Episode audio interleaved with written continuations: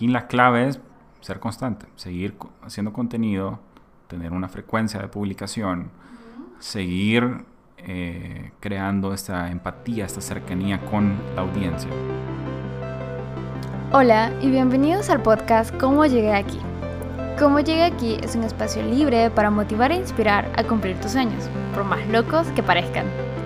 Yo soy Stephanie y seré que los acompañe por este camino, donde escucharemos experiencias, tropiezos y victorias de personas que se atrevieron a ser valientes.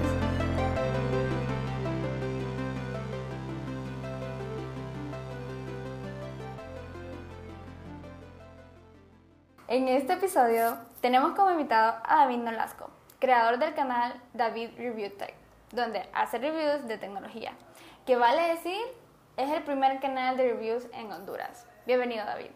Hola, Stephanie, ¿cómo estás? Muy, muy bien. Al fin grabando. Muchas gracias por la invitación. Eh, ya sabes, eh, siempre, siempre fuiste como una de las primeras que, que pensé en, hey, David, lo tengo que entrevistar. Qué súper. Yo escucho un montón de podcasts y me gusta estar ahora del otro lado. Ah, Así que gracias por la invitación también. Ok, ok, es una nueva experiencia. Ok, entonces, eh, pues como sabes, el, el podcast se llama ¿Cómo llegué aquí? Así que quiero que empecemos un montón de tiempo atrás, vayamos, rebobinemos un poquito y contame de cuando eras eh, súper joven y dijiste... Hace muchos, muchos años. Sí, bueno, no sé, no, voy a hablar, no vamos a hablar de eso. eh, miré que estabas estudiando, bueno, que estudiaste comunicación en Costa Rica. Entonces, háblame más o menos de ese tiempo. Ok, mira, primero yo ingresé a Unitec. Okay. Cuando Unitec acababa de, o recién había lanzado la carrera de Administración de Empresas Turísticas. eh, yo era de la segunda generación de, de, esa carrera en aquel entonces. um, esa carrera la estudié hasta la mitad en Unitec y luego me fui a Costa Rica con la idea de terminarla allá. Pero eh, por cosas del destino me terminé cambiando de carrera. Ah, okay. Y me cambié a diseño de interiores, que fue en realidad de lo que me gradué. Ajá, diseño de interiores. Diseño de interiores, estudiaba Ajá. en Veritas, en Costa Rica. Y luego terminé esa carrera acá en Honduras, en, en SEDAC. Ok. Eh, me hubiese gustado tener acceso a... Fíjate que no sé por qué nunca, a pesar de que después, cuando yo ya estaba estudiando diseño de interiores, me empecé a relacionar con gente en mercadeo, en publicidad, pero me hubiese gustado, y es como un... algo de lo que me arrepiento, me hubiese gustado estudiar eso en realidad, comunicación y publicidad, porque es a lo que me he dedicado profesionalmente. Nunca ejercí en turismo, nunca ejercí en diseño de interiores. Esa es re una revelación, vos. Hay gente que se sorprende cuando ve mi currículum, Ajá. porque ven como esa mezcla de experiencia y de carreras como interesante que se ha complementado en realidad en las cosas que he ido haciendo por A o B razón. Ajá. Entonces eso es bueno porque he utilizado ese, ese eh, conocimiento, digamos, uh -huh. para distintas cosas. Eh, pero he trabajado en digital, como sabemos, desde como el 2010. Uh -huh. sí. Y es lo que he hecho siempre. Ok, entonces realmente aquí sí, entonces vos tenés profesionalmente un título como de comunicación y no, publicidad. Pero todo el mundo cree que yo estudié eso. Sí, yo también creía eso. Estoy sí. como blow mind. Sí, tu cara ahorita lo dice todo así. Sí, sí, eh, qué lástima que no pueden ver mi cara, pero bueno. Eh, entonces, vos estudiaste diseño de interiores y administración de empresas turísticas. Sí. Ok, ¿y tu primer trabajo de qué fue entonces? Mi primer trabajo, mi primer, primer trabajo fue cuando yo tenía 18 años. Uh -huh. Fue en Metromedia, cuando Metromedia era Metromedia en Honduras, uh -huh. o en Tegucigalpa puntualmente. Uh -huh. eh, y fue más que todo porque mi papá me dijo, bueno, si yo te voy a pagar la universidad, necesito que vos encuentres un trabajo de medio tiempo. Y en aquel entonces el lugar popular donde digamos que muchos jóvenes uh -huh. iban a trabajar, era muchos jóvenes bilingües iban a trabajar, era Metromedia. ¿En serio? Sí, cuando Metromedia tiempo. tenía la oficina en, en Colonia San Carlos, que era de dos pisos, y todo Ah, el segundo piso estaba lleno de películas, Ah. y todo el primer piso estaba lleno de revistas y libros. Ujú, ujú. Cuando nuestra vida no era tan digital, cuando no existía Netflix, cuando no era tan digital como ahora. Ujú. Eh, y me entrevistó Mike, eh, en aquel entonces Mike ya falleció, pero Mike era el dueño de Metromedia. Y no, me- o sea, fue un trabajo que me gustó un montón. Eh, me, me tocaba de todo, pues desde eh, cobrar en la caja, recibir películas, a vender libros, informarme sobre qué libros estaban vendiendo, revistas. Ahí empezó como una adicción mía sobre las revistas. Mm. Empecé, a, a empecé a comprar bastantes revistas.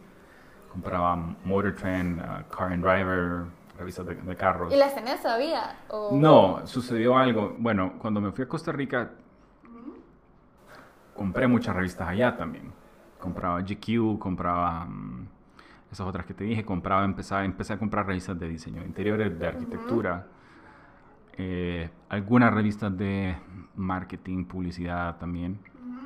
Pero cuando me regresé a Honduras, dejé todas las revistas allá. O sea, eran como 3, 4 cajas llenas de Sí, revistas. era casi imposible traerlas para acá. Sí, y luego las, las que yo había dejado acá en Honduras antes de irme, pues las terminé botando porque al final eso solo es acumular material que ya no Sí, que, necesitas. que poco a poco se va como... Ya no es tan actual. ya no está en- ajá, ya no es relevante, pues. Sí, ya no es relevante. Sí. Entonces, eh, eres un niño bien nerdito. Perdón, Era era, un- era un eh, niño. sí, Eh, no sé si tan nerdo, pero creo que fue, siempre me interesó la cultura pop en general.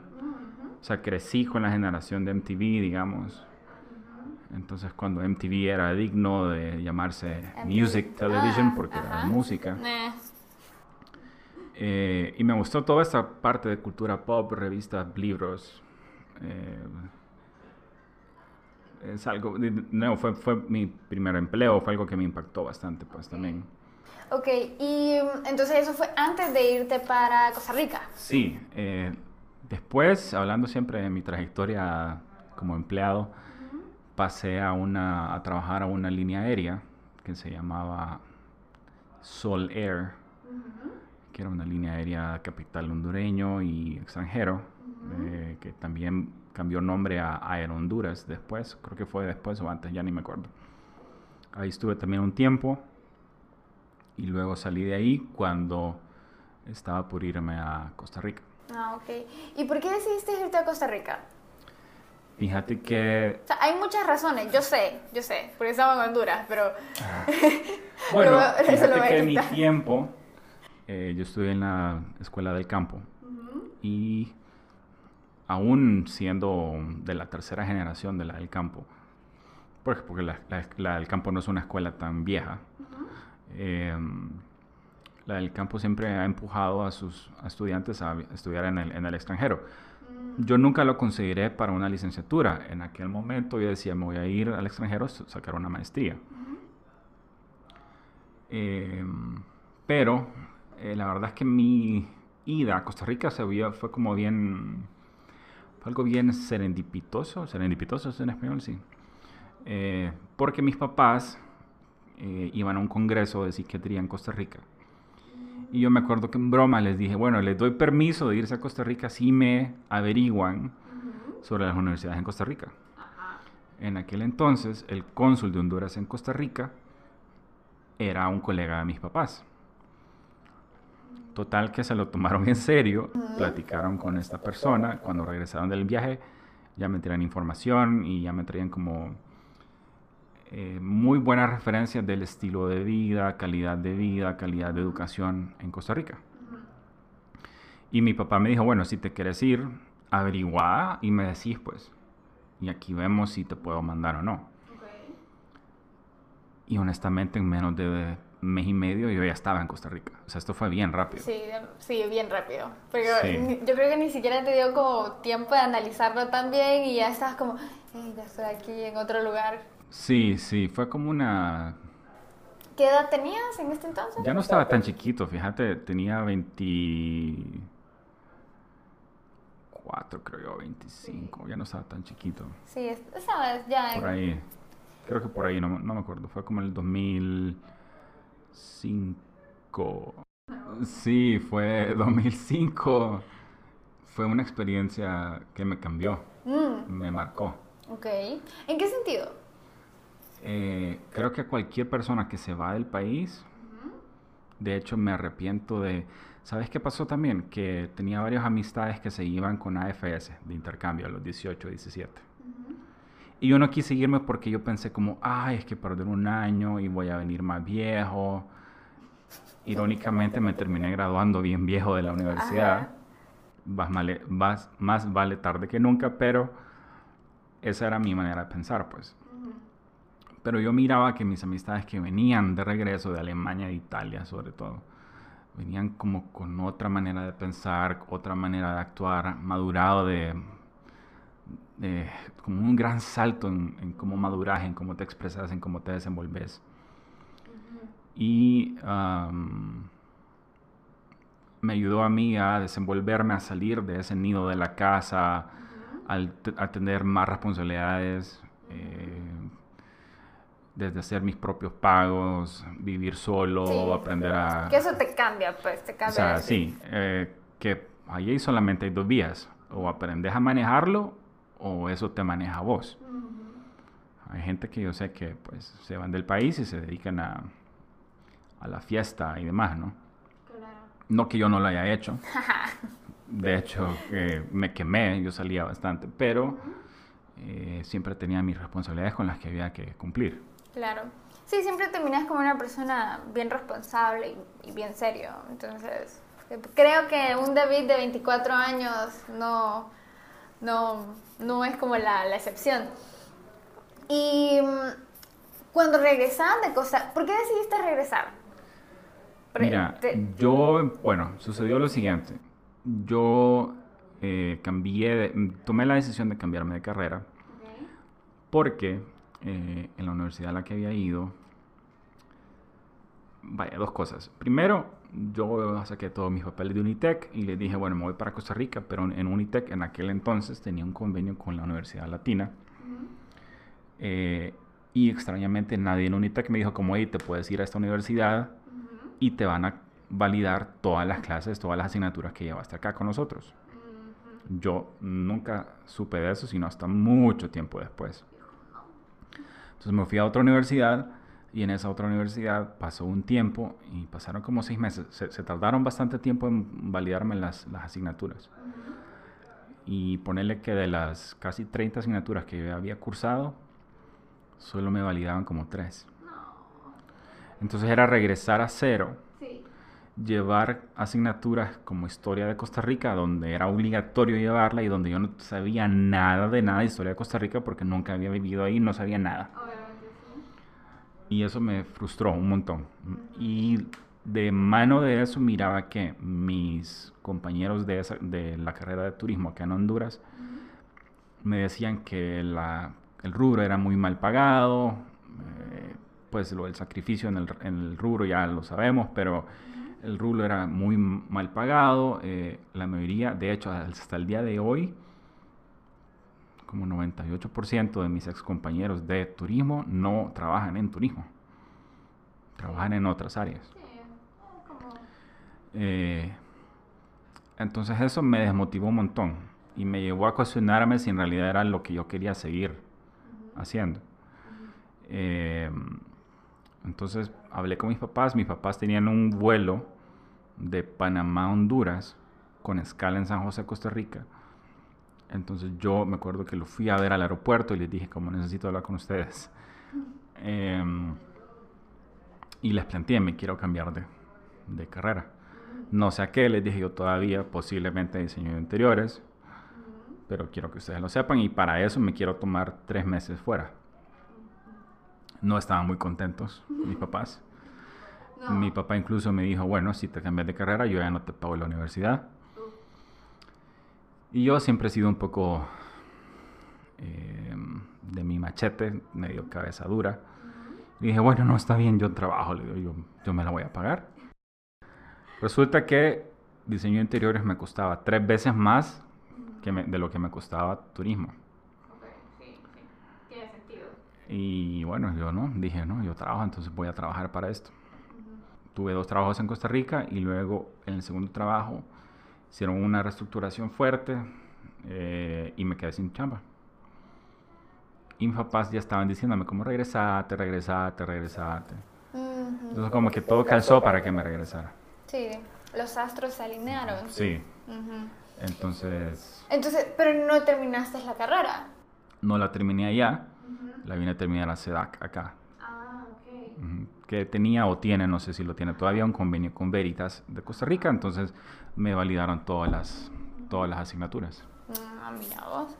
Ah, pues chica, entonces vos sos diseñadora de- diseñador de interiores, Sí, teóricamente, ok. Sí. Sí, en tu título dice eso. Qué cosas. Sí. Ok, ahora sí, me gustaría saber cómo llegaste a esto de comunicación y publicidad y todo lo demás. ¿Cómo? por allá del, del, del 2008 eh, empezaba el hype de Twitter, 2007, 2008, por ahí. Eh, y unos amigos eh, ticos que están en publicidad me dijeron como, hey, ya estás en Twitter. Y yo como, no, ¿qué es eso? Entonces empecé a usar Twitter y me encantó. Sí, creo que Eh. a la actualidad todavía lo sigues usando bastante. Ahorita lo estoy usando más que antes incluso. O sea, digo, tuve un periodo en el que dejé de usarlo, dejé de como de tuitear tanto, pero ahorita estoy tuiteando más. Eh, le, vo- le volví a agarrar como el saborcito. Eh, hay gente que nunca se lo agarró, ¿verdad? Eh, entonces ellos estaban involucrados en publicidad, me metieron a este rollo de Twitter. Yo ya venía con eso en mente y eh, regresé a Honduras en el 2009. No encontré trabajo por un montón de tiempo y después, y después encontré un trabajo como Community Manager. O sea, te estoy hablando del 2009-2010. O sea, ahora Community Manager es la frase acá en Honduras es como súper conocida, todo el mundo sabe. Pero en aquel entonces creo En que... aquel entonces nadie, ¿verdad? Ujú. Entonces tenía un trabajo eh, remoto, porque era una agencia digital que estaba ah, en San Pedro Sula, y yo era como el community manager que llevaba las cuentas de Tegucigalpa. Eh, eh, que era como un, era un híbrido entre ejecutivo y community manager, Mm, digamos. Y vos en ese Yo tenía momento... contacto directo con el cliente. Ah, ok. Y vos diseñabas, decías los copies y todo lo demás. Fíjate que yo decía los copies, no diseño, yo decía los copies. En aquel entonces, fíjate que pensándolo en, en retrospectiva, en aquel entonces creo que era bastante diseño, más que foto, más que como content, como lo vemos ahora, como lo producimos ahora. Eh, y llegué a manejar hasta seis cuentas. Sí. Y, y me enseñaron un montón de cosas, porque incluso después yo trabajando con otras personas, que incluso estaban bajo mi, mi cargo después, yo ya venía con la costumbre de que me medían el tiempo de respuesta, cómo contestaba, etc. O sea, me medían y me calificaban un montón de cosas.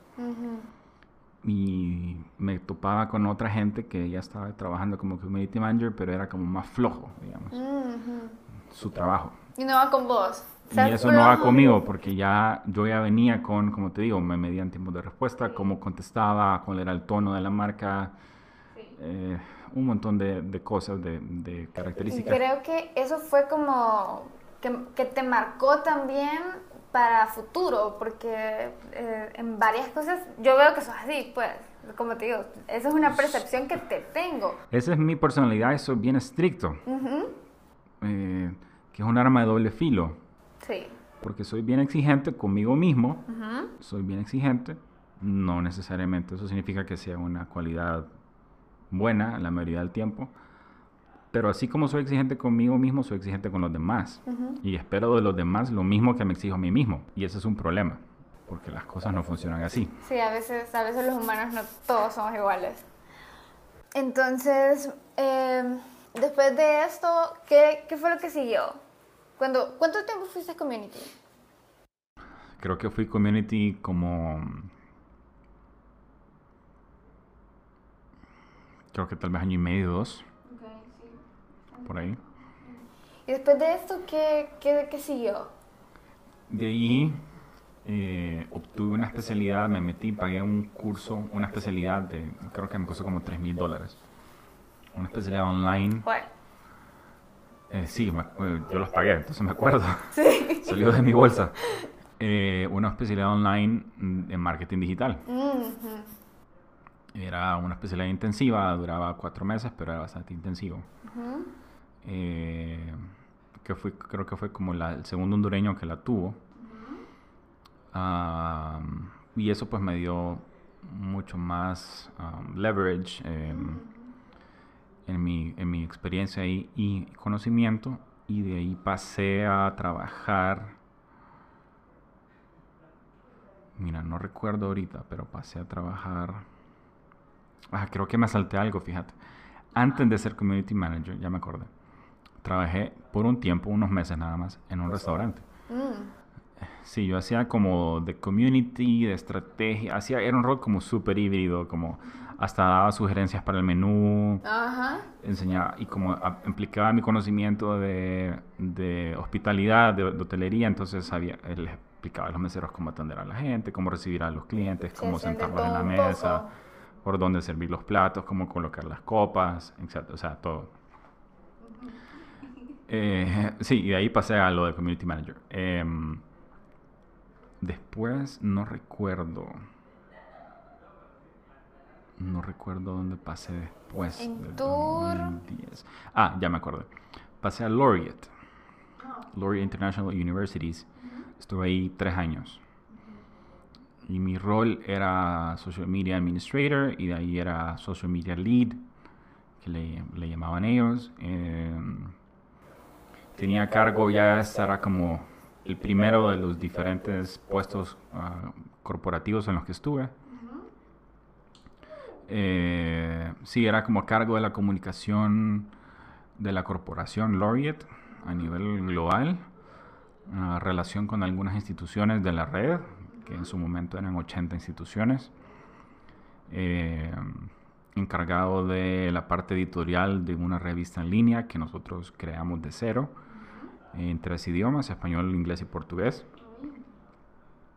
Eh, sí, revisaba artículos también, gestionaba eh, contenido eh, con catedráticos de otras instituciones, alumnos,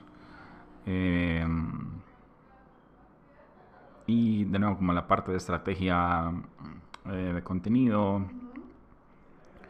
en la parte reputacional también a nivel digital. Sí, la imagen y todo. Sí. De, cómo, de cómo se, cómo se habla, cuál, cuál es el perfil de la marca. Me imagino que todo eso lo hacía. Sí, ahí estuve tres años. Y, y esa experiencia fue llevadera o en algún momento dijiste, no, ya me voy, no puedo más. Fíjate que el trabajo me gustaba bastante, la, la- la compañía me gustaba y me permitía hacer otras cosas también. Mm, En esos años me involucré como voluntario en TEDx Tegucigalpa cuando lo organizaba Yamil González. Eh, fui uno de los organizadores principales de Pechacucha Tegus. Eh, y simultáneo a eso también, eh, dos amigos y yo, Edgardo Flores y Robert Mudgett, fundamos una academia de marketing digital para dar clases Ah, sí, creo que todavía marketing existe. digital. Se llamaba Digital Academy. Ajá. Mm, Ahora la sociedad como tal ya no existe, ya no estamos ni Robert ni yo. Ajá. Edgardo se quedó, pero cambió el nombre a Think Digital Academy. Del mismo nombre del, Ajá, del evento. del evento, Think Digital. ajá. Ah, Y dimos clases como por, creo que bien tres años más o menos. Que es algo que yo descubrí que me gusta hacer, dar clases. Oh, me te- gusta te gusta bastante. enseñar. Me gusta enseñar, me gusta enseñar. Disfruto mucho ya cuando estoy frente a, a las personas, frente a los alumnos, hablando sobre algo que a mí me apasiona. Eh, y tengo la dicha de haber recibido buen feedback también de, de ellos, como de lo que yo les, les enseñaba, de, mi, de mi manera de transmitir con, eh, conocimiento. ¿Y eso fue antes, eso de los cursos fue durante el Laureate o fue Fue durante el Lori y posterior, posterior? en la parte posterior. ¿no? Ok, y mm, saltándonos un poquito, eh, Creo que el último trabajo que te escuché fue a, a Intur. Ujú. Con la experiencia de trabajar en Costa Rica de manera remota o en línea incluso, conectado a una computadora todo el día, cuando acá tal vez eso no era algo común. Em, Todavía no es algo común. Sí, bueno, yo creo que tal vez un poco más, pero... em, y mi jefa, mi jefa estaba... Yo tenía dos jefes directos, uno en... Mi jefa en California y un jefe en um, New England, no me acuerdo ahorita la ciudad, me quedé en blanco. Um, mi jefa, cuando yo ya estaba por cumplir los tres años en Laureate, me dice, fíjate David que yo te veo un poco como aburrido, te veo como desmotivado. ¿Qué te pasa? Como... Entonces yo en realidad me sentía como estancado. Porque yo soy bien inquieto, me gusta hacer diferentes cosas, me gusta hacer ah, labores que me desafíen. Eh, todo lo monótono me aburre, Sí, me aburre rapidito. Sí, me imagino, me como una pulguita. Entonces, sí, algo así. Entonces, ella me dice, fíjate que yo... Y esto lo hizo ella sabiendo lo que iba a suceder en Laureate. Lo que iba a suceder era que mi área, mi departamento como tal, iba a desaparecer. Nadie sabía. Y me planteó irme de la empresa con mis prestaciones. Y, y me dice, vos deberías hacer lo tuyo. Me dijo, fue una de las primeras personas que me dijo a mí, vos deberías hacer lo tuyo. Eso me llevó a intentar emprender. No era la primera vez que intentaba emprender, dicho sea de paso. Eh, ya había tenido dos intentos, uno creo que en el 2010 y otro como en el 2012. No te conté eso. Eh, entonces salí de Laureate con la idea de emprender. Entonces am, intenté hacerlo, pero no, no creo que no, no persistí. Mm, No sé si mi modelo de negocios o mi idea en ese momento no era la ideal. Y eso me llevó a buscar un trabajo fijo de nuevo y fue cuando entré a Intur. Sí. Y en- ahí en Intur, si estuviste eh, un poquito más de tiempo, ¿no? ¿O No, no? en Intur estuve poco tiempo, estuve 10 meses nada más. Diez meses. me di cuenta que no era el lugar para mí. Entonces eh, salí de ahí y luego entré a esta institución financiera y ahí estuve año y medio en un puesto similar. Un puesto similar. Sí, Sí.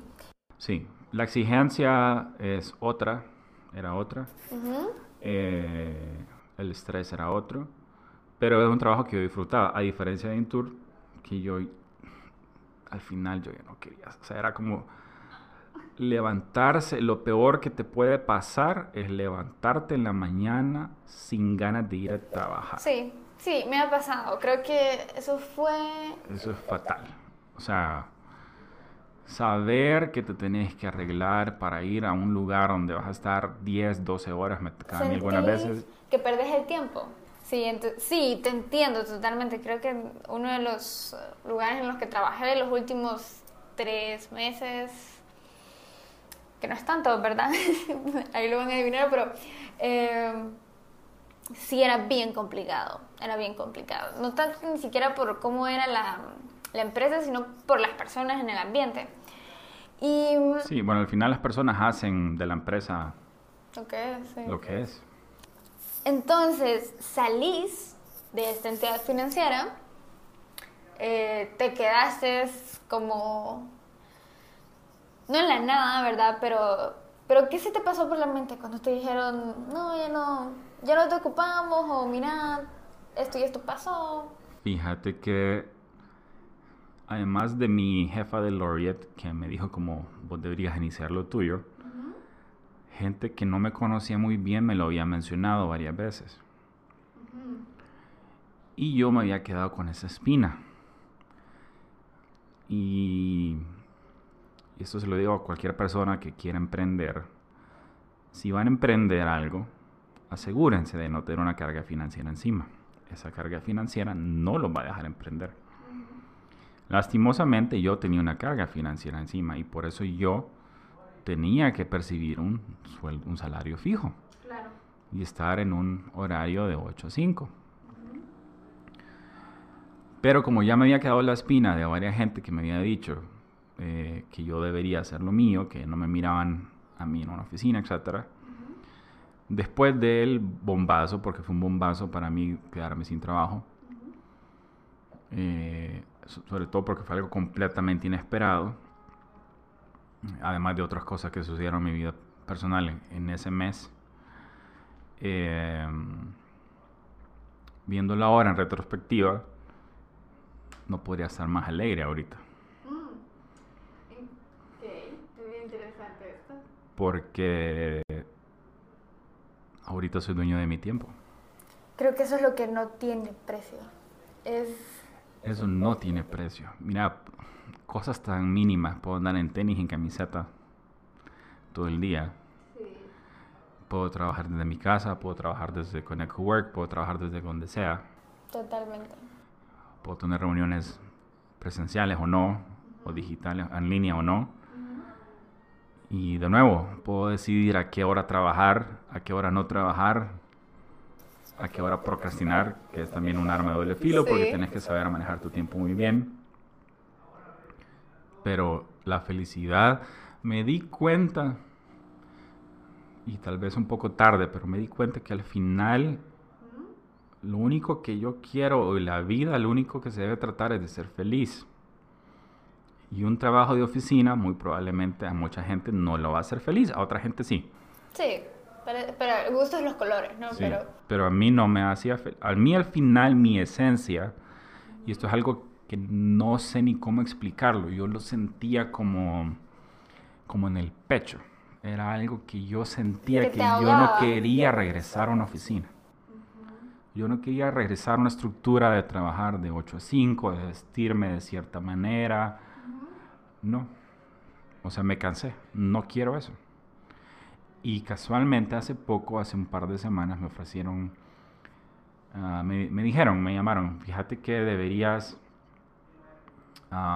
aplicar un trabajo que está en otra entidad financiera eh, para tu perfil, me dijeron. Y deberías pagar muy bien y todo lo demás. Y yo como, no. Y me dijeron, no, pero aplica, que ese trabajo es bien fácil, vos fijo te lo van a dar. Y yo como, no. Una amiga que se llama Alejandra me dijo, yo como, no. Este, perdón. Una amiga que se llama Alejandra me, eh, me- me- me insistió. Y yo como, no, le digo, porque eso a mí no me hace feliz. Sí, es muy buena plata la que están pagando. Y casualmente ahorita, con las dos consultorías, son los dos proyectos en los que estoy involucrado, estoy ganando casi lo mismo que están pagando en ese, en ese lugar. Pero al final yo soy dueño de mi tiempo y eso es lo que me hace feliz.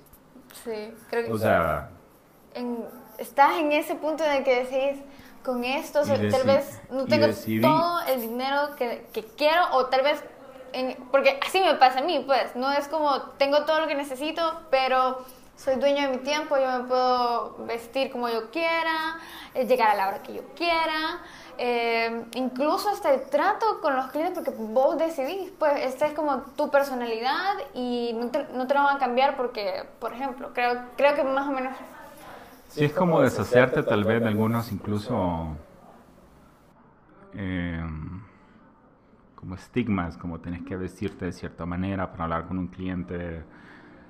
No, o sea, en la vida actual, el mundo actual no se trata de eso. Tal vez nuestra sociedad todavía, parte de la sociedad, piensa, ah, me ven los tatuajes, me ven que ando una camiseta y no ando manga larga. Es como no, me, o sea, lo- el trabajo que yo te voy a hacer no depende cómo me vista. Creo que eso, sí, totalmente de acuerdo. Entonces no aplicaste a este lugar No, no aplica. y, y eso te hizo como decir, hey, estoy en el lugar, estoy en el camino correcto.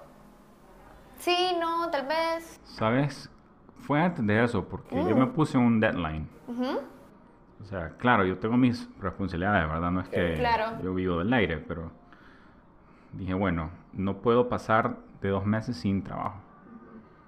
Que en este país es algo complicado. Súper complicado. Si paso de dos meses, ni modo, tengo que, tengo, tengo que empezar a buscar. O sea, aunque sea algo temporal, pero también hay gente que me dijo, no, pero agarrar algo y después te vas. Y yo como no, yo no soy así, yo no puedo agarrar un trabajo solo sabiendo que solo va a ser temporal porque mi compromiso va más allá. Entonces no tengo la cara de decir a alguien sí, yo me interesa trabajar en su empresa y ta, ta, ta, y después irme. Claro, sí, sí, no va con vos. Eh, no va conmigo. Entonces, eh, al final esos dos meses se convirtieron casi en tres.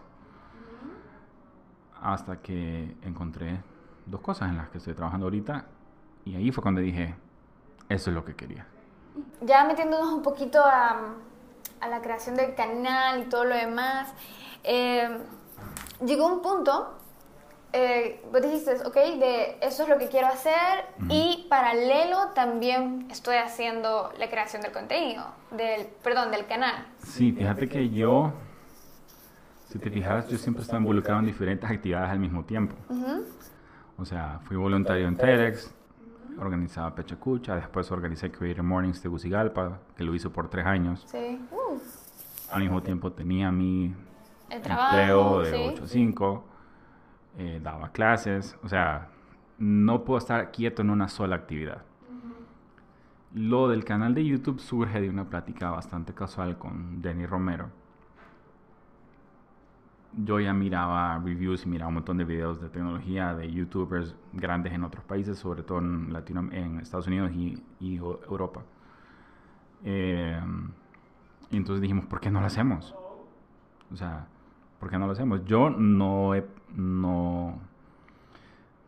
Yo tengo conocimiento y experiencia en producción de la parte de- detrás de cámara. Nunca había estado como frente a cámara. Sí, ya había estado acostumbrado a hablar frente a público por Creative Mornings y por otras actividades. Ya me había como quitado ese temor que tenía en un inicio, ya me había despabilado un poco. Hablar frente a cámara no es igual que hablar frente al público también. Es otro No, aprendizaje. Es otra cosa, sí, totalmente. Eh, entonces se lo planteamos a otro amigo, a Sergio Andino, y dijimos, bueno, hagámoslo. Y después de algunos meses de planea- planeación, salimos con un demo. Ese demo se lo presentamos a una empresa local, le gustó, y así fue como a título personal, porque al final no, no- o sea, la el único apoyo que, reci- que recibíamos de esta empresa era que nos prestaba las cosas para hacer los videos. No había ningún tipo de remuneración. Pero así fue como iniciamos el canal en- y sacamos el primer video en junio del 2018. Sí. Ya casi cumplimos el año, ¿verdad? Ya vamos para el año, sí. Sí. Entonces, ya me contaste un poco de, la, de, la, de cómo nació la idea, que pues mm, siempre es un emprendimiento. Sí, estás emprendiendo algo. Sí, es un nuevo inicio y, mm, y pues te uniste con, con estos chavos, tus amigos. Sí. Em, La ventaja es que ya habíamos trabajado juntos. ah, Trabajamos mira, juntos los tres en Laureate. De ahí nos conocimos. de ahí fue que se Y conocieron. ellos me apoyaron cuando yo hacía Creative Mornings también. Eran como parte del equipo de Creative Mornings. Sí, los recuerdo. Que cabe destacar, nosotros con David nos conocimos en Creative Mornings. Yo era voluntaria ahí. Em, entonces, la pregunta como más grande es, ¿por qué hacer reviews de tecnología en Honduras? Me apasiona la tecnología. Nadie más lo está haciendo. Hay una... No sé cómo decir esto sin que suene pesado. Hay una epidemia de pseudo bloggers. Unos sí son bloggers, no todos. Pseudo influencers, unos sí tienen influencia, no todos. Ujú. Pero al final la conversación está en temas como comida, viajes, Sí. fitness, fashion, Ujú. pero nadie está hablando sobre tecnología. Es bien nicho. Es bien nicho, sí. De hecho, nadie está produciendo contenido como el nuestro en Centroamérica. Todavía. Ok. Eh, hago énfasis en eso porque somos los primeros. Sí, que eso es ya, eh, como dicen por ahí, es doble gol. Y mucha gente, o muchas veces, alguien puede tener una idea y sentarse en esa idea por años y, nunca, y nunca llevarla a cabo. Sí. Y tenés que perder el miedo. Sí. Así como vos iniciaste este podcast, sí. yo escucho un montón de podcasts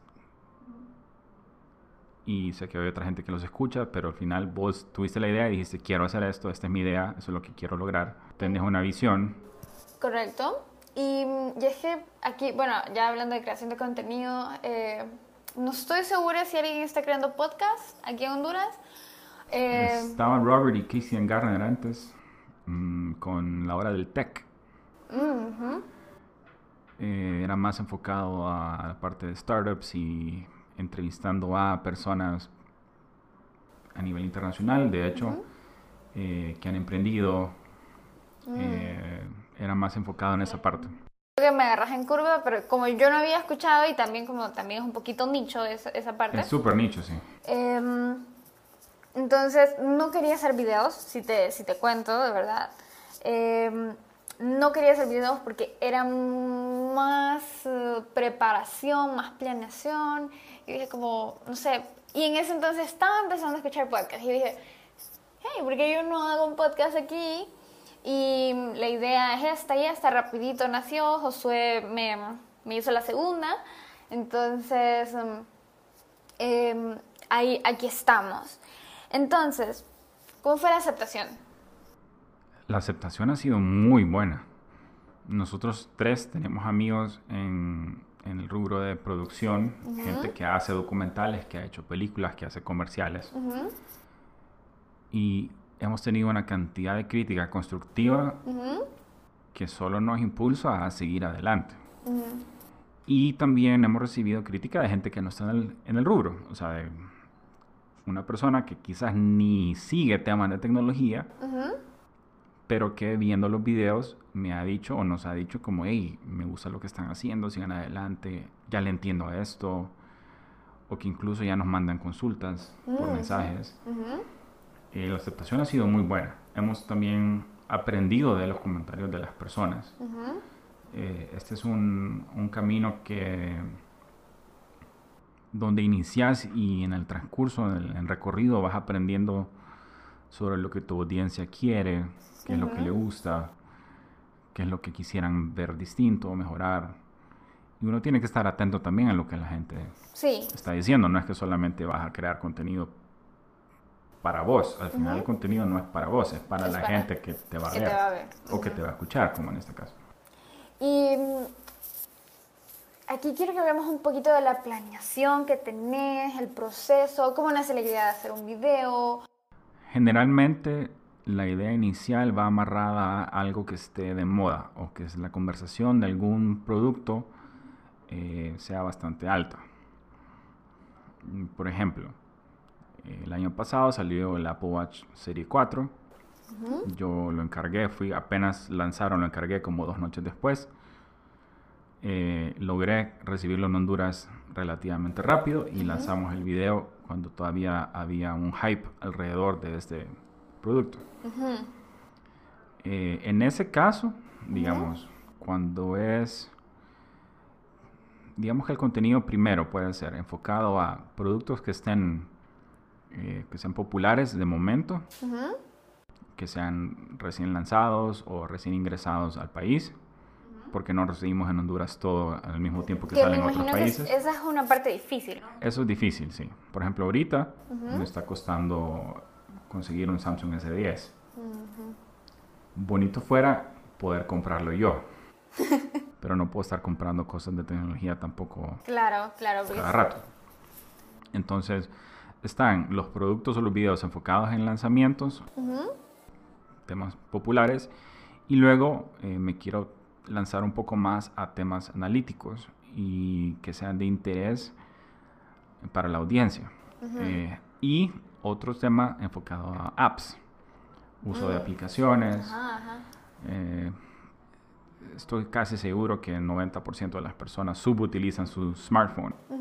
No saben qué aplicaciones utilizar para ciertas tareas. o No saben cómo sacarle provecho al 100% a esas aplicaciones. Entonces, quiero ser como esa referencia para estas personas que quizás no sepan o desconozcan lo que pueden hacer con su smartphone. Hablando particularmente de un smartphone. Sí. Pero igual, no nos enfocamos solamente en smartphones. Hemos hecho videos sobre parlantes, audífonos, eh, incluso trabajamos con una marca eh, de automóvil. Eh, me estoy enfocando también, y esta es una meta que ya tengo establecida para este año, es hablar un poco de cómo, de smart home, de cómo Mm. convertir en, a tu casa, tu casa en smart. Eso es súper cool, sí. Y eso lo estoy haciendo yo, como usuario yo, alguien que no lo ha hecho y quiero que la gente me acompañe en ese recorrido también. Entonces generalmente escogemos el tema, yo redacto el guion, eh, ese guion lo reviso unas dos o tres veces, eh, dependiendo de cómo esté Sergio en este caso de tiempo, Sergio hace el listado de tomas que va a requerir ese guion, si no lo hago yo. Eh, yo ya tengo una idea también visualmente, ya tengo una idea de cómo quiero que se vea el video. O sea, si estoy hablándote de que el celular tiene sonido estéreo, eh, significa que tiene dos parlantes, entonces, ¿cómo quiero yo las tomas de cuando yo esté hablando de ese punto particular? Ok. Que eso es bien específico, creo que es algo muy, muy tuyo. Sí, sí. Eh, y en base a eso definimos una fecha de, de filmación. Eh, y después un, un horario que va a depender de la disponibilidad que tengamos porque al final pues yo ya no tengo un trabajo a tiempo completo como lo tenía antes un trabajo de, ofici- de oficina pero Sergio todavía sí entonces nos adaptamos al horario que tengamos disponible Claro. Y, mm, y en este caso, a la hora de hacer grabación, eh, ustedes se ponen una meta. Bueno, Me estás hablando que tienen un horario, pero se ponen como una meta de, dicen, la meta es Pero- grabarlo en un solo tirón De o un sea, solo tirón. grabarlo todo en un solo día "Ujú, nos ha pasado que algunas veces no logramos hacer eso ujú, eh, por A por B. Por A siendo tal vez que nos estamos utilizando solamente luz, natural y se nos va la luz natural porque tal vez empezamos a grabar muy tarde. ujú". Eh, y B tal vez porque alguien tiene un compromiso y no nos da chance de terminar de grabar. Sí, claro. O hemos tenido inconvenientes. O sea, después ¿Qué? de organizar eventos te das cuenta que cualquier cosa puede pasar que no la tenés programada. Nos pasó el año pasado con uno de los eh, de los últimos videos que sacamos que nos dimos cuenta que habíamos, o sea, un error simple, habíamos conectado mal el cable del micrófono. Ah, sí, creo que me contaste. sí, Después sí. de haber grabado toda mi parte en hablada frente a cámara, que estuvimos como dos horas y media en eso, nos dimos cuenta que no habíamos grabado nada de audio. Ah, sí, Eso nos, nos llevó a otro día de grabación. sí. Eh, entonces al final hay cosas que suceden que no tenés, En cuenta, eh, ¿no? sí, que no las, ni las tenés ni por cerca pensadas, pero eh, lo ideal nosotros es, es grabar en un solo día. Eh, Y en cuanto a esto, eh, porque son como eh, obstáculos, ¿no? A la hora de grabar, que es como la parte más importante. Pero desde que empezaron, ¿cuál, es, ¿cuál fue como la experiencia más difícil que han tenido? Mm, Fíjate que Samsung una vez nos prestó unos celulares cuando sacaron el S9. Ujú, Nos prestó el S9 y el S9 Plus. Primero nos prestaron los teléfonos nuevos de tienda. ujú, Eh, pero tuvimos que devolverlos porque los, los solicitaron. Después nos prestaron los modelos que usan para demo.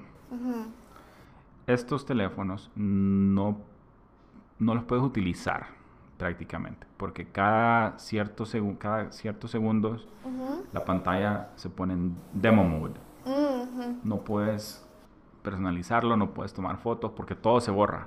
Claro. Entonces grabar un video con un teléfono que no puedes ni configurar por más de dos minutos es un dolor de cabeza horrible. Ese creo que fue como uno de los... Creo que eso, yo estuve como ayudando por ahí, si no me equivoco. Estuve, sí, nos ayudaste de hecho ese día, ya me acordé. Sí, que, que ustedes están como... Ese fue un dolor de cabeza. Eh, otro obstáculo, pues porque nos estamos haciendo de, de nuestro propio equipo Ujú, y una de las cosas importantes que nos falta es un micrófono.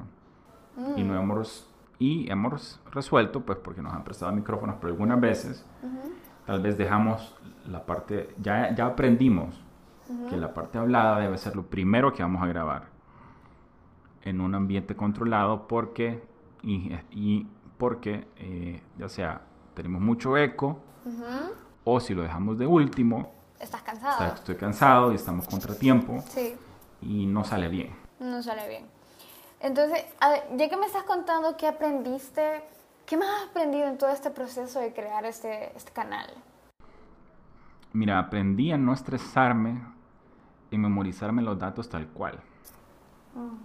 Porque yo no estoy leyendo cuando hablo frente a cámara, Sí, pero tengo que aprender a decir la información, a, a transmitirles a ustedes la información de la manera más natural posible.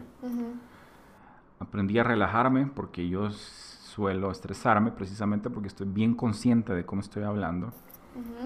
Aprendí a escucharme y a saber cuando una frase no va o no me termina de gustar y hay que repetirla. Ujú. Aprendes a tener paciencia también. A que puedes repetir una frase una y otra vez porque te trabaste, confundiste en alguna palabra, se te olvida algún dato. sí, Eh, tal vez nos ha pasado, estamos grabando y hay ruido externo. Una moto, un bus, Uy, sí. el vecino que grita, ¿me entiendes? Sí, los sí. perros. Hay, o sea, hay cosas que no puedes controlar. Entonces aprendes a ser paciente. En aras de que al final el contenido, nuestro objetivo principal es que el contenido sea de muy buena calidad. Sí, te entiendo. Creo que es como la misma idea que sigo con el podcast, que se escucha bastante bien, de calidad, como, como si fue hecho en, en Estados Unidos o algo así. No sé, es como mi idea. Sí, como en un estudio. Aprendes a- aprendimos también, como te digo, a, a que nuestra, a que mi parte hablada es lo que primero, es- lo que primero se tiene que grabar. Ujú. Aprendimos a que no podemos comenzar un día de grabación si no tenemos el listado de tomas. Ujú. Eso nos hace perder como mucho tiempo. tirar- tirarse de un solo. Eso nos hace perder mucho tiempo porque es como, ah, bueno, y ahora este párrafo, ¿cómo lo vamos a hacer? Ah, bueno, mira, miremos este espacio, probemos acá. Eso nos hace perder mucho tiempo. Sí, Como tenemos el tiempo limitado, también nos ayuda mucho utilizar luz natural. Estar seteando luces en diferentes espacios nos hace perder mucho tiempo. sí. Si tuviéramos más tiempo, con gusto. Pero ya pasamos por algunas experiencias donde estar seteando luces que se vea como nosotros lo estamos imaginando, que se vea bien, que no haya brillo, que no haya reflejo. Algunas veces los productos que tenemos causan reflejo, que todo en el fondo se vea bien. mm, Eso también lleva tiempo. Y con toda esta experiencia que ya lleva pues algunos meses, ¿qué, mm, qué miedos personales y del equipo han vencido juntos? Y, y como persona, como persona, y vos como persona. Mm, No, no he sentido ningún miedo, la verdad. Mi miedo es atrasarme. O sea, si, puedo- si te puedo hablar de un miedo, mi miedo es no sacar contenido con la frecuencia que debo estarlo sacando. Que mi óptimo, o sea, mi frecuencia óptima sería un video por semana. No he logrado eso. Muchas veces no lo he logrado porque tenemos compromisos, porque algo sucede, etc. O sea, de nuevo, no nos dedicamos a esto full time. Es algo que hacemos en nuestro tiempo libre.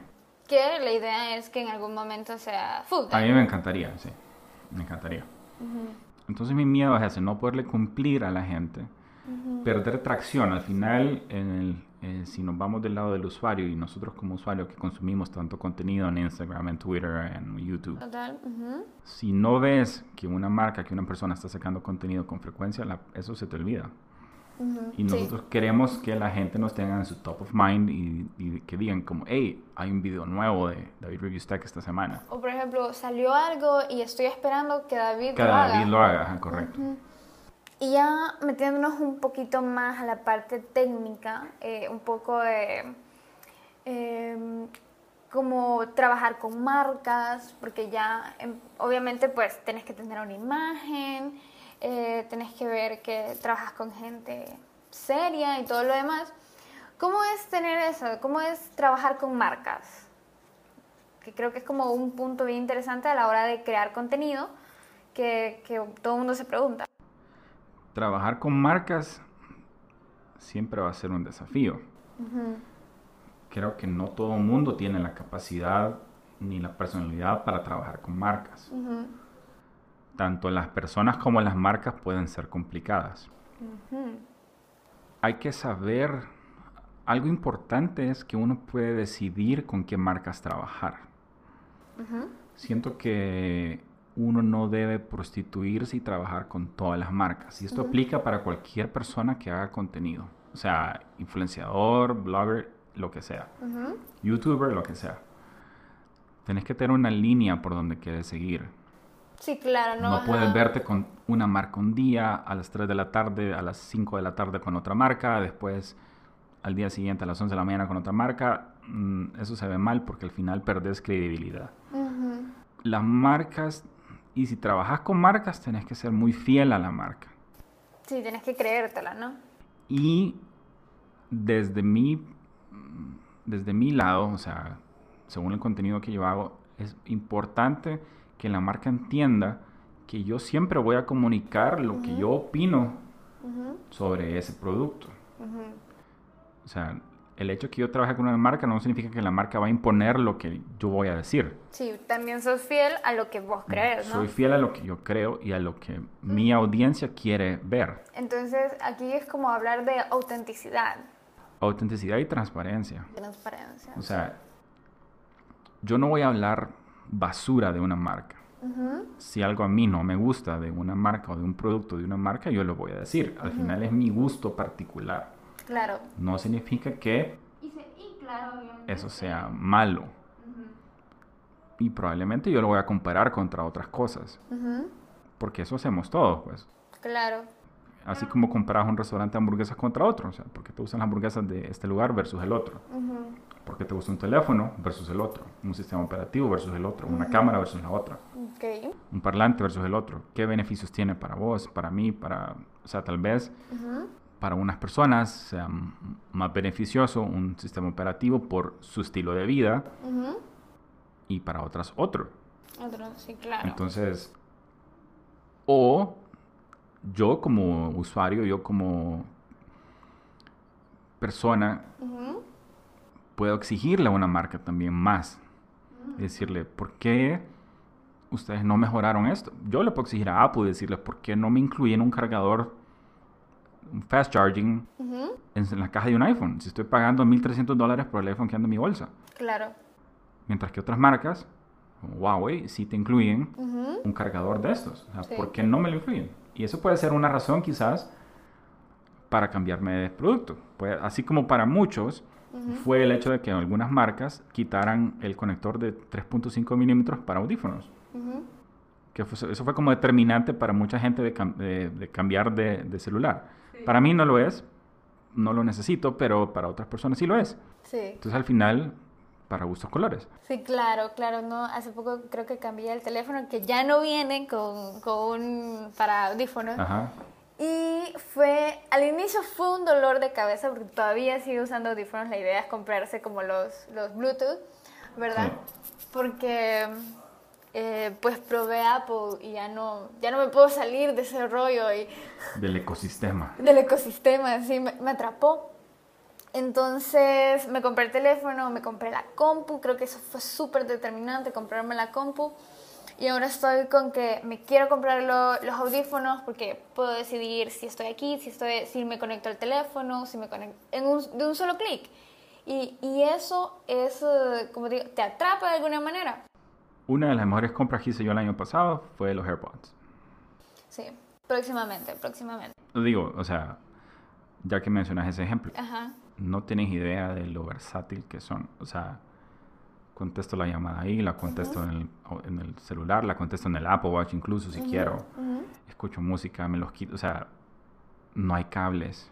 Son pequeños, son cómodos, los puedo usar por las 4 o 5 horas que me dura la batería y hasta que ya me indica que se está moviendo es que, ah, los tengo que cargar. Pero de repente se me olvidó que tenía cuatro horas de estarlos usando seguido.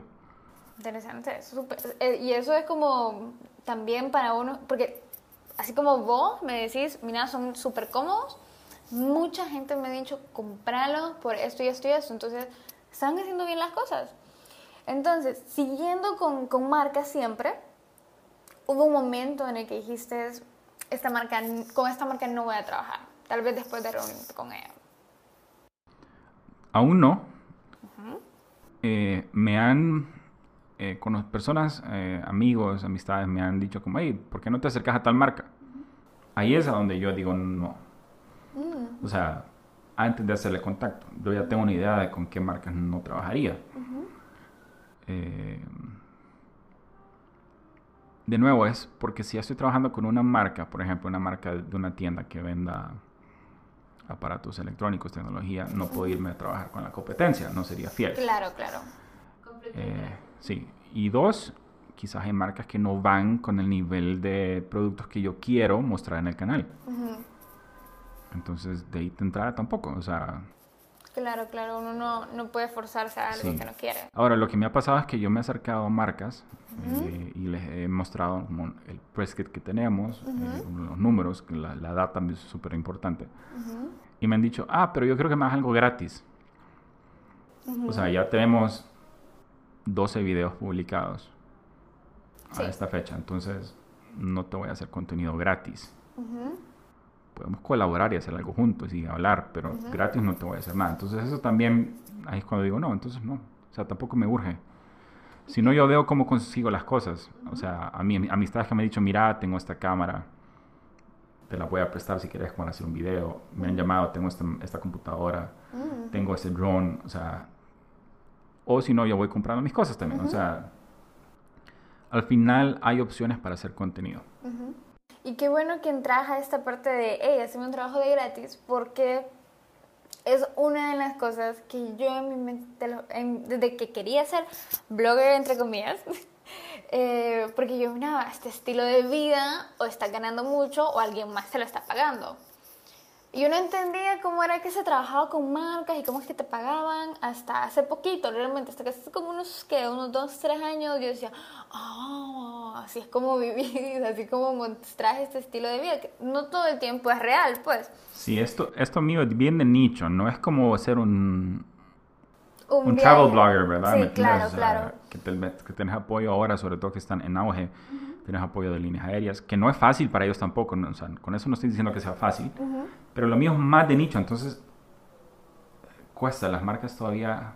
Sí, se van, todavía no confían. sí, y además que tenés que construir a tu audiencia, tenés que levantar esa, esa comunidad, eh, gente que te siga, ¿verdad? Cuántos seguidores tenés, que al final sí importa el número de seguidores que tenés, pero importa más lo que haces con ellos que la cantidad que tenés. Claro, claro.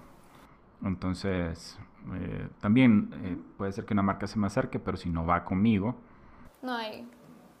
Tenés todo el derecho si no hay, conexión con lo que yo estoy produciendo como un contenido, no veo, la, no veo razón para trabajar con esa marca. Y ya con esto, em, ¿hay una marca que te pagó en algún momento? ¿Has sentido como que realmente funciona hacer el canal? Eh, crear todo el contenido que estás haciendo. Además de, claro, ¿verdad? La, qué es lo que te gusta. Sí funciona, o sea, si llegas a ese entendimiento que uno, vos sos, en este caso yo soy el dueño de, mi contenido, yo tengo la voz, yo le planteo a la marca qué es lo que yo voy a decir, qué es lo que voy a hacer. Tampoco es que yo lo voy a hacer y sin consultarles. Eh, pero si yo tengo esta autonomía eh, y puedo influir en las personas, sí lo veo sí, o sea, sí vale la pena. No es algo que me va a hacer millonario, no es algo que me va a enriquecer económicamente de un día para otro.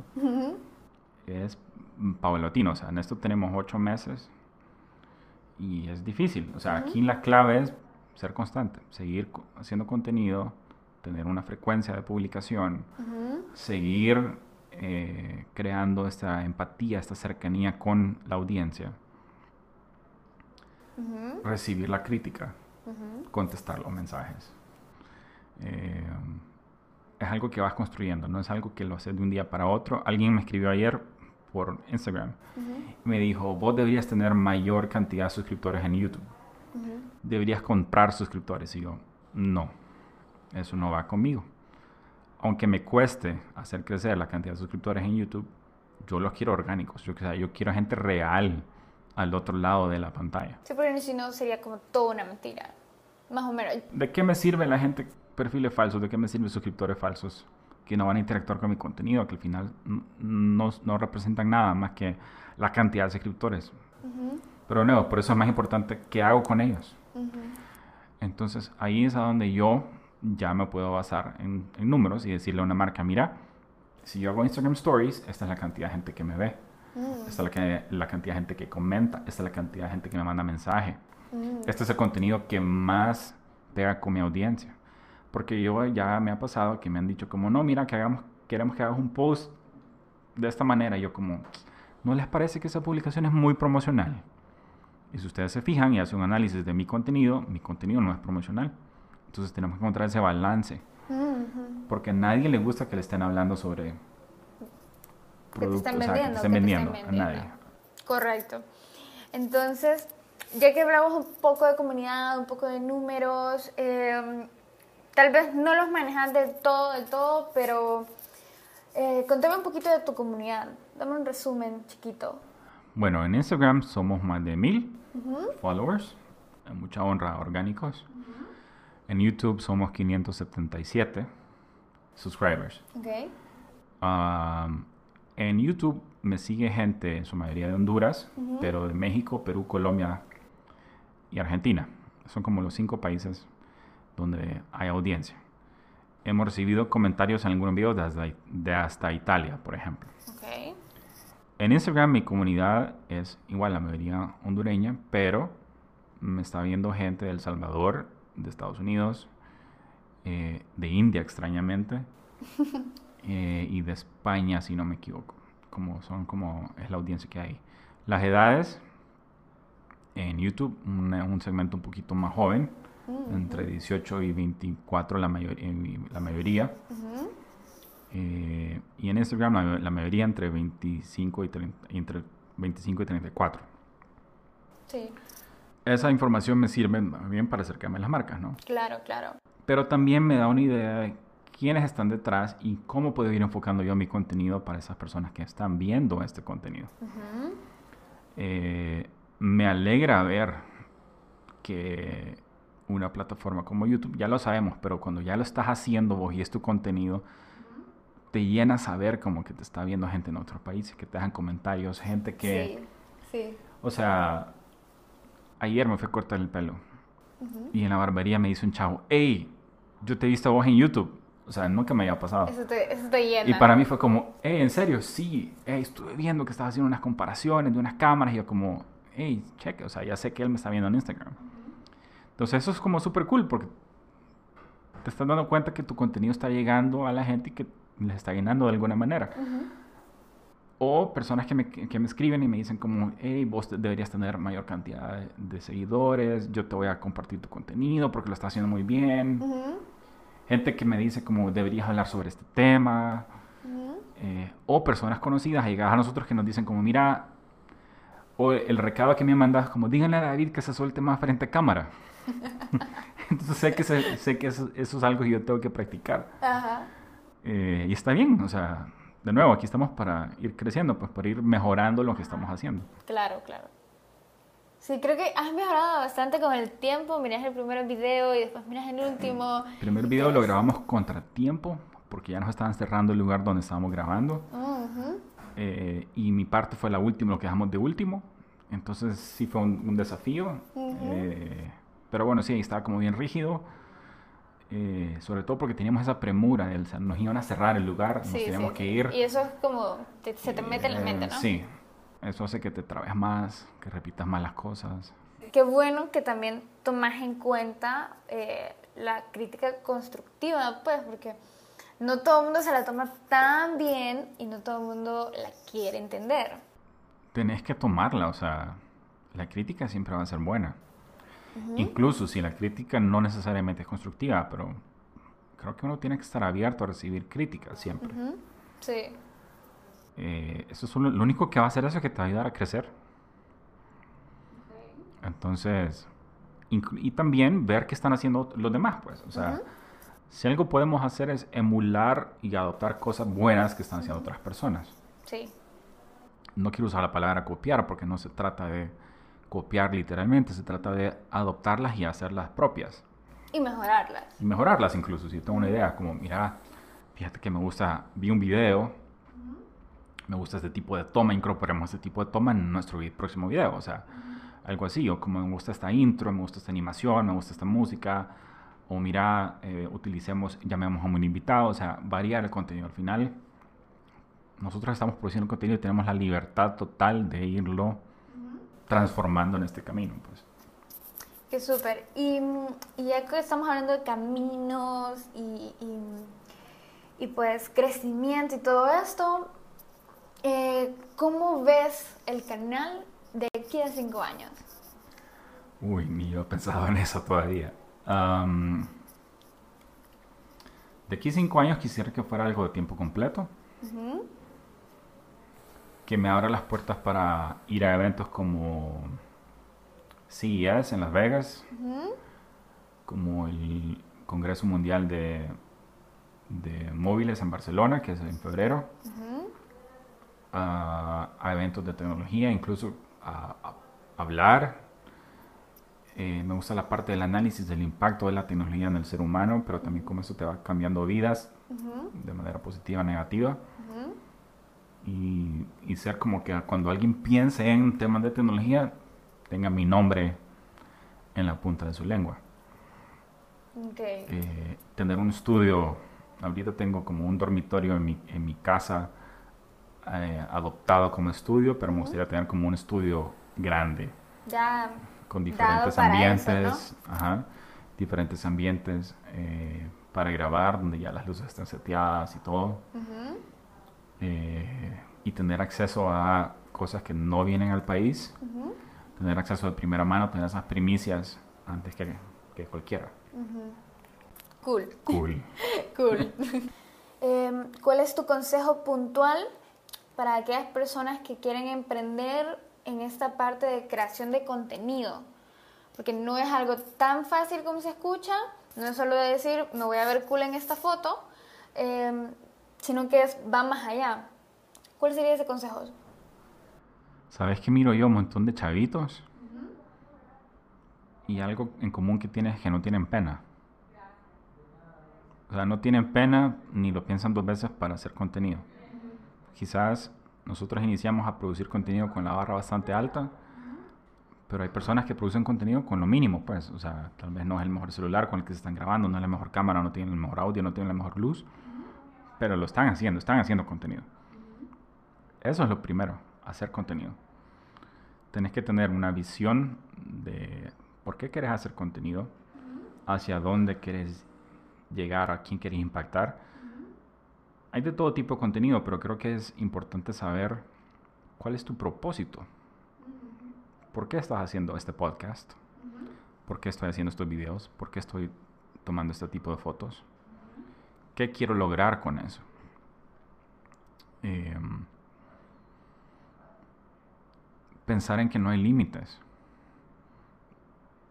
Yo no estoy pensando en que este contenido solo va a impactar a gente en Honduras, por ejemplo. Estoy pensando más allá. Estoy pensando hacia dónde me puede llevar, hacia qué puertas me puede abrir, fuera del país incluso. Em, lo importante es arrancar. Hay mucha gente, y esto es en, hablo en general, como emprendimientos a nivel general, mucha gente no arranca. Porque dice, me van a robar la idea, o tal vez mi idea no es tan buena, o no sé cómo hacerla. Si algo he aprendido yo en la vida es que cuando vos tenés una idea se la tenés que decir a mucha gente. Tienes que compartir esa idea, eso que te apasiona, y lo tienes que contar con pasión, con amor y casi que con locura a otras personas para recibir feedback de esas otras personas. O sea, pueden ser tus hermanos, tus papás, tus tíos, tus mejores amigos. La idea es que no te guardes eso. El feedback que vas a recibir lo puedes tomar o no lo puedes tomar. Puede que alguien te diga, no, no me parece tu idea, yo no lo, yo no lo haría, yo no lo miraría, yo no interactuaría con ese contenido. Hubo otra gente que más bien te abre los ojos y, y, te ayuda a darle un giro a esa idea que tenés. Porque muchas veces nos trazamos nosotros una meta y nos enfocamos en una idea, pero tenemos nuestra mirada tan fija en esa idea que se nos olvida lo demás que está pasando en el panorama y que nuestra idea puede transformarse en otra cosa. Em, la gente nos puede robar las ideas, pero si no, pero eso solo puede suceder si nosotros no accionamos. O sea, ya me ha pasado, varias gente me ha dicho, hey, yo tenía la idea de hacer un canal como el tuyo. al final yo arranqué, pues. No significa que no puede venir alguien y hacerlo mejor que yo, pero si alguien lo hace mejor que yo, solo me va a hacer que yo intente hacerlo mejor todavía. Eh, entonces eso es, o sea, la clave es esa, como no dormirse, no pensarlo dos veces, sentarse un día, lápiz y papel. Estamos muy acostumbrados a escribir todo digital, pero creo que las ideas iniciales se disfrutan y nacen mejor si están escritas en lápiz y papel. Y decir, bueno, quiero hacer esto solo, lo puedo hacer solo. ¿Qué necesito para hacerlo solo? Necesito adquirir conocimiento, necesito adquirir equipo. ¿Qué me va a costar eso? ¿Cuánto tiempo? ¿Cuánto dinero? ¿Puedo hacerlo con alguien más? ¿Con quién? Saber escoger con quién trabajar. Eso no es fácil también.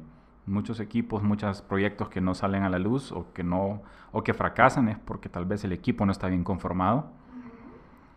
Eh, y tener una y tener claro qué va a hacer cada persona del equipo también. Ok. Sí, planearlo. Dejar todo claro sobre la mesa. O sea, en nuestro caso, ya sabemos que quien va a dar la, cara a las marcas y quien va a ir a las reuniones soy yo. Pero yo sé que mi canal no puede existir si no tengo a Sergio y a Denis, que pues ya no está con nosotros. No puede existir sin estas personas en el equipo. Entonces, eso está claro. Eh, y las responsabilidades de cada quien están claras también. Entonces así yo puedo exigirles a ellos también como, hey, yo me estoy moviendo para conseguir marcas que trajen con nosotros, entonces ayúdame a sacar contenido más rápido, por ejemplo. Pero también yo me voy a meter a aprender cosas de ellos también. No solo me limito a lo mío, sino que yo aprendo de cómo poner las luces, qué cosas hacer con el audio, eh, de las direcciones que me dan para hablar frente a cámara, etcétera, también porque no solo se trata de mí, se trata de lo que estamos haciendo como en, conjunto. Ok, eh, David, creo que es una increíble idea la que tuviste a la hora de hacer este canal. Eh, te felicito por empezar, porque la verdad es que sí, todo el mundo tenía esta idea de hacer un canal de tecnología, yo tenía esta idea de hacer un canal de aplicaciones y nunca se dio, eh, porque también soy como que bien entusiasta de ellas. Y, y, una vez llené mi teléfono de aplicaciones, solo probándolas. Sí, yo tengo un folder en mi iPhone que se llama Test, y ahí tengo aplicaciones que solo descargo para irlas probando. Entonces, eh, es increíble. Gracias por eh, hacer este episodio conmigo. Gracias a vos por la invitación. La verdad es que me ha gustado estar acá platicando con vos. ¿En serio? Qué bueno, qué bueno. Entonces, eh, muchísimas gracias de nuevo y pues yo solo te deseo lo mejor. Gracias Stephanie y espero que este ha sido que sea provechoso para todas las personas que nos escucharon hoy. Ok, bueno, nos vemos. Gracias por escuchar. Chao.